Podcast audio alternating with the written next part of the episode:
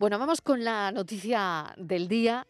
Yo creo que es de las noticias más importantes que podemos dar hoy. Es el estudio que sugiere que la esclerosis múltiple, considerada de causa desconocida, sería en realidad una complicación de la infección por el virus de Steinbar que causa la enfermedad del beso. Es una conclusión a la que han llegado un equipo de la Universidad de Harvard. Lo contábamos para abrir el programa hoy, Estivaliz.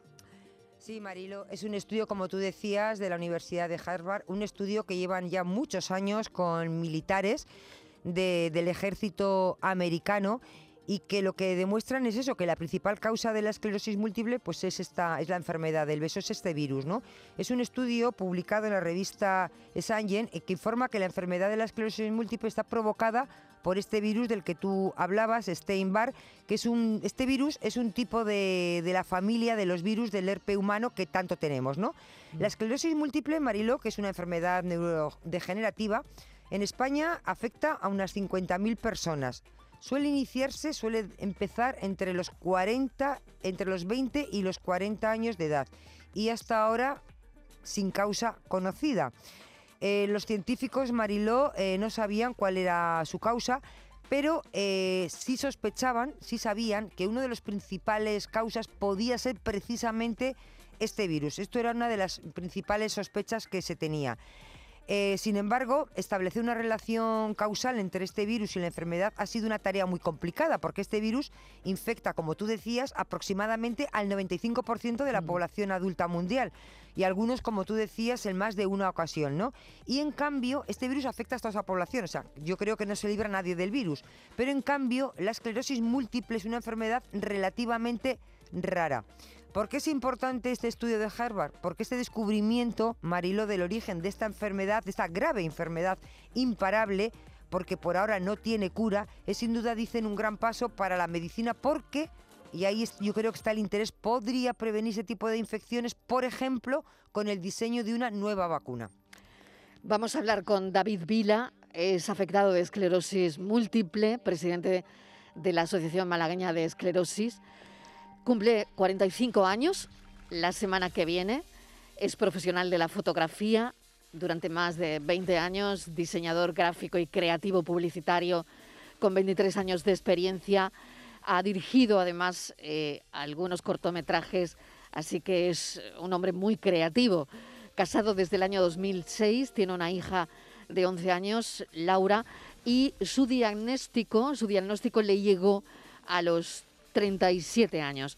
David Vila, gracias por acompañarnos. ¿Qué supone una noticia como esta para ti? Hola, ¿qué tal? Primero, encantado. Eh, vamos a ver. imagínate, eh, da todo un vuelco toda tu vida. ¿Qué vamos a hacerle? O sea, te ha llegado esto por sorpresa hmm. y tienes que aceptarlo. Ya está, y seguir para adelante. No puedo hacer otra cosa. La verdad. Llega por sorpresa, no te lo esperas. Me, me llevo 37 años y llevo ya 7 años con ella y mm, ¿qué voy a hacerle? Que es, como siempre digo, es una enfermedad desconocida, es como una lotería, me ha tocado, ya está. No puedo hacerle más vueltas, ¿no es verdad? ¿Cómo te encuentras ahora? ¿Cómo estás ahora? Eh, yo a esa pregunta siempre respondo de la misma forma. Primero digo siempre sentado, sentado. Eh, bueno, pero la, la verdad es que, bueno, pues la verdad es que no me encuentro mal. espero que Um, que, alguna vez se encuentre alguna especie de cura para esta enfermedad, con lo cual sea un guay, pero bueno, eh, hay que esperarlo, a que algún día se pueda aparecer y ya está. Mm. ¿Cómo te diste cuenta eh, cuáles fueron tus síntomas? Creo que todo empieza cuando te intentas levantar de una siesta y notas algo raro. Sí, correcto. Cuando noto justamente de que me intento levantar en esa siesta y tengo como, una, como fiebre, ¿no? Y me di cuenta de que el lado derecho del cuerpo, porque en mi caso eh, se agarra en el lado derecho, mi ejercicio múltiple, pues veo que mi brazo y mi pierna pues no, no, no funciona. O sea, yo por más que intento hacer que se muevan, no sé qué mover. Con lo cual, en principio, pensé que podía ser algún tipo de ictus o algún tipo de derrame.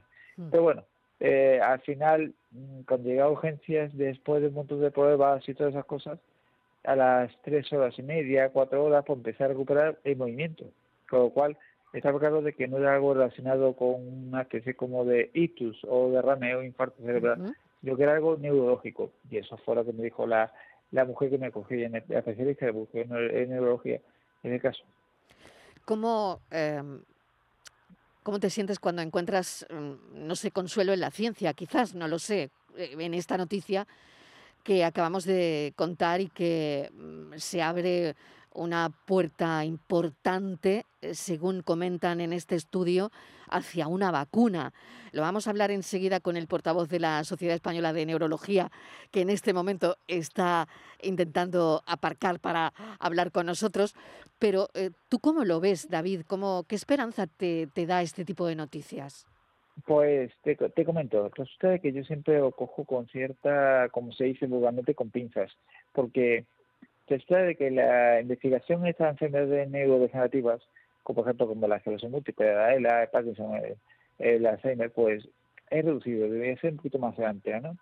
Y resulta de que, claro, es normal que escuche todos los años algún tipo de investigación o avance sobre estudios sobre esta enfermedad y al final dice uno, pero al final no queda nada, o sea, o, o espero algún día poder ver el resultado de eso. O sea, por ejemplo, eh, me acuerdo hace un montón de años cuando se hablaba de la regeneración de la mielina, que se había conseguido que en ratones se regenerara la mielina, que lo que al cabo nosotros nos pasa, que no que sea múltiple. La perdemos, pues habían conseguido que ciertos ratones empezaran a recuperar mm, esa mm, mielina. Mm. Entonces, claro, dije yo, interesante. Pero todavía estoy esperando a que eso realmente llegue a algo. Y que claro, claro. a que el estudio pase a humanos, ¿no? Correcto. Claro, claro que realmente se note en el día a día. Porque te cuenta que esta enfermedad, pues eso, la, los que la vivimos, no voy a decir otra palabra, pues eh, notamos como, como es generativa eh, y va evolucionando, pues eh, te vas viendo como cada vez mm, te apagas un poco en ese sentido. Pero bueno, eh, la cuestión es no ver el trabajo, ver de arriba y decir, bueno, ¿qué me puede dar? ¿Qué no me puede? ¿Qué me va a quitar? ¿Qué me va a dar? Mm. ¿Qué? Porque incluso esta enfermedad como esta te puede dar cosas. Claro. Hay, por ejemplo... Sí, sí, sí. Sí, sí, sí, adelante, David, adelante. Sí. No, lo que iba a decir era de que, por ejemplo, en mi caso, a mí, por ejemplo, cuando yo siempre digo cosas que me ha dado, yo siempre digo que, por ejemplo, a mi hija la haría bastante poco antes. Y ahora, desde que lo tengo hecho, como tengo que estar todos los días aquí en casa, pues la llevo al cole, la recojo, pues ahora sí la veo todos los días. Antes mm. no la veía todos los días, ahora sí. Eso, que, eso que has ganado, ¿no, David? Exactamente, has ganado. siempre que ver el, el, lado bueno. Siempre, el lado bueno y el lado, el lado positivo. Te iba a preguntar eso, ¿no? ¿Qué cosas habían cambiado en tu vida, ¿no? En tu día a día, eh, cuando uno tiene eh, un diagnóstico de esclerosis múltiple que de entrada, bueno, pues achanta, ¿no? Y de entrada asusta al eh, principio, ¿no? ¿Cómo va evolucionando eso a lo largo de siete años? Pues al principio asusta. La mía es una versión progresiva, también es una versión que va avanzando con el tiempo, eh, dependientemente de que tenga o tenga brotes. Bueno, los brotes son los que se, se llaman especie como de crisis que nos dan a los que sufrimos esclerosis múltiple. Y siempre digo de humor de que sean brotes porque no sean giras y flores por todos lados, pero bueno, mm. eh, vamos a dejarlo ahí. La cosa es que empiezas a vivir con ello y te das cuenta de que cosas tan normales como tan sencillas como puede ser a lo mejor caminar o sencillamente a lo mejor ir nada más ir al baño, pues es algo que se hace muy complicado mm. algunas veces. Mm. Y yo eso digo siempre a la gente, digo, eh, ¿tú puedes andar? Digo, sí. Pues digo, pues no te quejes. Claro. digo, no te quejes porque eso ya es un gran avance. Ya, ya.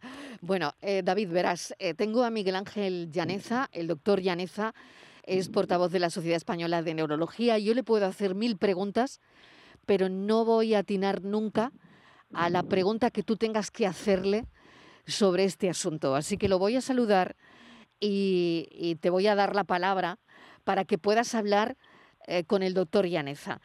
Doctor, bienvenido. Gracias por atender nuestra llamada.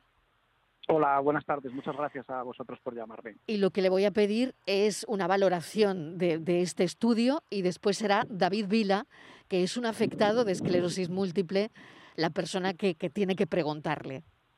Muy bien, pues muchísimas gracias. Eh, mira, con respecto a la valoración del, estudio, eh, estos estudios eh, son, bueno, vienen ya de, largo recorrido. Son, son estudios que se iniciaron ya hace años en Estados Unidos entre, entre veteranos y personal militar de, Estados Unidos, eh, en los que se cogieron pacientes a los que se les estudiaba pues si habían tenido contacto previamente con el, con el virus de Epstein-Barr, que es el virus que produce pues lo que llamamos eh, enfermedad del beso, mononucleosis infecciosa, cuando afecta a adolescentes o adultos jóvenes y se veía eh, cuál era el, estado viral, ¿no? Si, si, habían tenido contacto o no con el, con el virus y luego a estos pacientes se les seguía, durante, a estos individuos, a estos sujetos se les seguía durante tiempo y se veía eh, cuáles de ellos desarrollaban una esclerosis múltiple, cuáles no lo desarrollaban y se comparaba con eh, población similar en edad, en sexo, tal, sana. digamos que eran los, los, los controles, ¿no? Estos eran los, los controles. ¿Qué se veía? Se veía que el 100% de los pacientes que desarrollaban esclerosis múltiple eh, tenían eh, antecedente de exposición al virus, habían estado en contacto con, ese virus. Entonces, bueno, como esta es una enfermedad de la que no se sabe la causa y se ha eh, investigado mucho y se han visto, bueno, se han estudiado muchos posibles factores ambientales que, que pudieran mm, influir en el desarrollo de la enfermedad, eh, siempre se ha postulado el virus de Epstein-Barr como uno de los principales factores ambientales que parece que pueden poner en marcha en el, organismo de un individuo genéticamente predispuesto eh, eh, el, poner en marcha el mecanismo para que se produzca la enfermedad. Esto parece muy atractivo, ¿no? Decir, bueno, pues la causa es esta, porque el 100% de los pacientes que tienen esclerosis múltiple han sido infectados en algún momento de su vida por, por, el virus de Epstein-Barr. Entonces, dicho así, suena como muy, eh, como bueno, como muy tajante. ¿Qué pasa? Que el virus de Epstein-Barr, el virus de Epstein-Barr, está presente en el 95% de la población general. Es decir, la población general, la población total, ¿eh? sana, enferma, la población general, el 95% de ella ha estado o hemos estado en mm. contacto con ese virus en algún mm. momento de, nuestra vida. Es un virus muy ubicuo, muy contagioso, mm. eh, se, contagia muy fácilmente. De hecho, habitualmente se contagia pues en la infancia, en la, en la adolescencia. Cuanto más joven eres cuando te contagias, menos síntomas da. En los niños no da habitualmente ningún síntoma, es mm. cualquier infección. Los adultos lo pasamos peor, la verdad. eso es, es los adultos los que lo pasan peor. Si decimos que el 95% de la población tiene el virus, tendríamos que decir, pues el 95% de la población va a desarrollar esclerosis múltiple. Claro, claro, eso es lo que queríamos explicar. eso claro, y no es así. Entonces, bueno, parece que sí, que tiene un papel que puede ser importante para que algunos individuos que entran en contacto con ese virus puedan desarrollarlo, la enfermedad, pero de ahí a decir tajantemente y a ciencia cierta el virus es la causa directa o la infección por el virus es la causa directa de la enfermedad, eh, nos parece, bueno, pues que a eso hay que tomarlo con una cierta precaución. Claro, y sobre todo tiene que haber mucho más, ¿no? Porque si no estaríamos, todos padeceríamos esclerosis, ¿no? Está claro. Voy a darle paso a David Vila, eh, que es afectado de esclerosis. Hemos charlado unos minutos con él, pero no sé si tiene alguna pregunta que hacerle. Bueno, pues, pues adelante, David. Yo tendría alguna pregunta muy sencilla. me imagino que todo lo que son los socios de mi de lo que la asociación en la que estoy, en ANFAN, en ANFAN.es, pues resulta de que tendrían ganas de preguntarle, eh, este descubrimiento nos puede ayudar bastante con el tema de nuestra enfermedad, o sea, para poder encontrar algo que sea una especie como de, de vacuna o de medicamento que nos ayude justamente a, a poder pararlo o hacer que no pueda evolucionar tanto. Bueno, vamos a ver, eh, lo que tenemos que tener en cuenta es que el virus, en caso de que se demostrase que hace algo realmente eh, directamente con la enfermedad sería la puesta en marcha del, mecanismo inmunológico que va a dar lugar a la enfermedad. Eh, es decir, una cosa sería un tratamiento preventivo, por ejemplo, efectivamente, pues con una vacuna. Vamos a pensar en otras enfermedades mm, que se transmiten por virus, pues la rubeola, el sarampión, eh, la parotiditis, la varicela, eh, mm, bueno, pues mm, la viruela. Tenemos eh, enfermedades que están causadas directamente por una infección viral y para las que se han desarrollado vacunas y se han conseguido, podríamos decir, prácticamente erradicar, sí, erradicar, como ha ocurrido con la viruela, o disminuir muchísimo la incidencia de esas, de esas enfermedades. Bueno, pues, pues nuestros niños ahora es muy raro ya que tengan sarampión, que tengan, eh, que tengan parotiditis, que tengan polio, pues por, por, por el hecho de las vacunas. Entonces, una cosa sería, si nosotros demostramos que efectivamente el virus es el responsable directo de la enfermedad, teóricamente podremos teorizar o hipotetizar de que desarrollando una vacuna frente a ese virus, frente a ese virus, eh, podríamos eh, erradicar el que se inicie en nuevos pacientes la, la enfermedad. Vale, sería una teoría. Como digo, esto habría que eh, valorarlo mm, y hacer los ensayos dirigidos específicamente con esa premisa, partiendo de la idea de que el virus es la causa directa, que como digo, todavía mm, yo creo que es un poquito aventurado el afirmarlo con esa seguridad. Una vez que se ha puesto en marcha el mecanismo inmunológico que da lugar a la enfermedad, si está causada por el virus, ¿podríamos diseñar o desarrollar tratamientos específicos para ello? No sabemos si una vez ya puesto en marcha el mecanismo inmunológico, el, hecho de que sea el virus el que lo haya puesto en marcha puede tener mm, algún tipo de trascendencia luego el tratamiento. Es decir, eh, una vez que se pone en marcha la enfermedad, si yo diseño un tratamiento, vamos a poner teóricamente antiviral, puedo parar eso, esa, esa maquinaria inmunológica que ya se ha puesto en marcha, eso todavía sería incluso más eh, complicado de, llevar a la, de la teoría a la, a la mm. práctica. Mm. Ya mis oyentes saben de mi fe en, las vacunas, desde luego, ¿no? Pero me parece tan interesante, doctor Yaniza, lo que nos está contando, porque si el virus no entra en nuestro organismo, si el Steinbar no entra, Claro, nadie, si es por ese motivo, tendría que padecer esclerosis. Efectivamente, eso, eso Claro, es que, es, que es muy sencillo. Claro, claro la, teoría sobre el papel. Claro, Independientemente de que algunos, algunas personas eh, la vayan a desarrollar o no, porque yo en mi caso pues he tenido ese virus cuatro o cinco veces porque he tenido hijos pequeños, en fin, eh, a veces lo he pasado mejor y otras no me he dado cuenta. Pero eh, claro, está claro que si el virus no entra en ningún organismo y es por esa causa, está claro que se pararía, se frenaría la esclerosis. Esa, sería efectivamente el marco teórico que usted, ha, descrito. Si para que un individuo que tiene una predisposición genética X, la que sea, eh, mm, para que ese individuo se ponga en marcha esa maquinaria inmunológica que va a dar lugar a la enfermedad, si lo que ocurre es que tiene que entrar el virus en contacto con ese virus y yo consigo inhibir esa entrada, inhibir esa infección, bloquear esa infección, teóricamente, eso es sobre el papel la teoría diría, pues ya no vamos a eh, desarrollar la enfermedad. Es decir, si para que un paciente, un individuo sano, eh, desarrolle una viruela, tiene que ser infectado por el virus de la viruela, si yo consigo inyectar en su organismo ese virus de la viruela inactivado, atenuado, eh, para que cree anticuerpos y cuando el virus de la viruela o otro virus, vale, entrase en ese organismo, sea atacado por esas células que ya han creado defensas eh, porque han estado en contacto con la vacuna, pues ese sería el marco teórico, eso sería lo, lo, teórico. Le doy paso a mi compañera Estivaliz, que seguro que tiene alguna cuestión más. Estivaliz, adelante.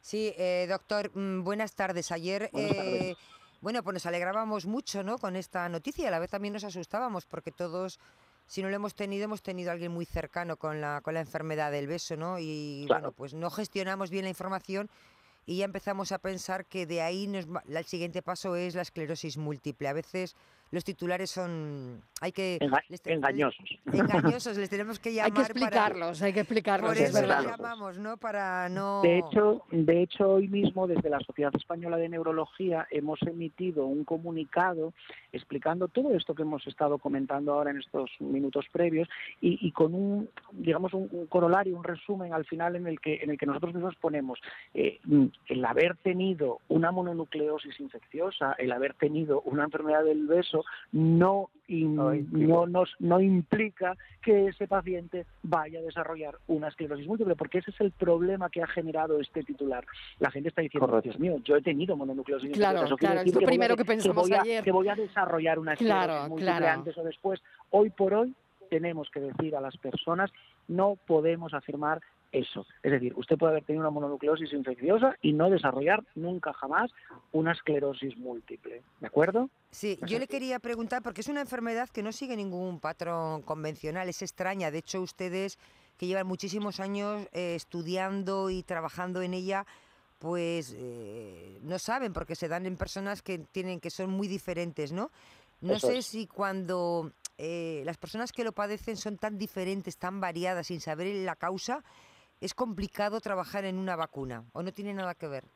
Mm, no, no, no tiene nada que ver en, en, general. Por lo que decimos, una vacuna no es más que un mecanismo, eh, no es más que una, una, una molécula, una, una sustancia, un preparado que va a proteger a un individuo, teóricamente a todos los individuos, frente al desarrollo de una enfermedad causada por un germen si el individuo entrase en contacto con, ese germen o, o, lo protege para que no la desarrolle o que en caso de que la desarrolle la sintomatología que tenga sea menor. Esto eh, realmente no, no tiene nada que ver en, en sí con la forma de manifestarse tan variada que tiene la, que tiene la, la enfermedad. ¿De acuerdo? No, no, no, no iría por el mismo, no, no, sería el mismo eh, camino lo que buscamos con la vacuna a lo que luego la enfermedad eh, tenga en un futuro eh, un determinado comportamiento u otro en una determinada, en un determinado paciente o en otro. Hoy se está diciendo que esta, este estudio de, de Harvard que es un paso muy importante para trabajar en la vacuna. ¿Usted lo cree así? Eh, vuelvo a enlazar con lo que decía antes. Si efectivamente llegamos a demostrar que la causa que produce en los pacientes, en los individuos genéticamente predispuestos, que la causa que produce la enfermedad es la infección por un microorganismo, en este caso un virus, obviamente tendríamos mucho camino adelantado. Habría que diseñar, como decíamos antes, una vacuna frente a la posible infección por ese virus y, como decía antes, de una forma teórica, en un marco teórico, eso nos diría, bueno, pues el paciente eh, eh, se le vacuna frente a este virus y esto le protege del desarrollo de la enfermedad. Habría que ver si hay que vacunar a toda la población, si, eh, si, se, si entre comillas, y quiero que eso se interprete bien, con eh, eh, todas las, eh, toda la población vacunada, toda la población vacunada se beneficiaría de esa protección, si habría que buscar algún perfil genómico o genético para seleccionar a los individuos más susceptibles de desarrollar la enfermedad.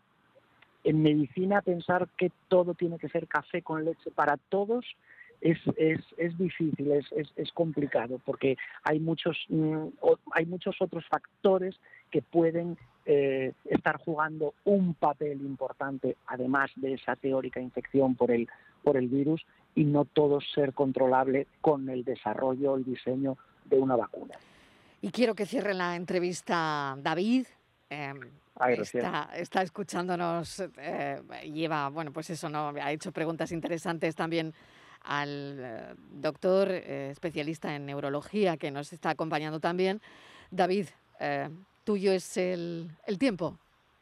Pues solamente decir que me ha encantado escuchar al doctor hablando, porque como siempre, me, me, muchísimas gracias. me encanta escuchar a las personas que saben de lo que, está, de lo que están hablando. Pues es lo que decimos, de que esto solamente es un principio, solamente hay que con pinzas, es posible que nos ayude a combatir esta, esta grave enfermedad. Y bueno, yo espero que de verdad sirva para, para poder, eh, eh, digamos, encontrar una forma de poder combatirla un poquito mejor. Ya está. Pues, la verdad, eh, efectivamente. y además, como has dicho, esta enfermedad, lo que decimos nosotros siempre, es la, la enfermedad de las mil caras. No hay dos personas iguales, pero claro, el, un tratamiento, una vacuna, no es no va contra esa cosa específica, va contra eh, va contra conseguir el virus que provoca. No va contra los, exactamente, no va contra lo que sería que se duele más en brazos, duele en brazos, no, no, no, no.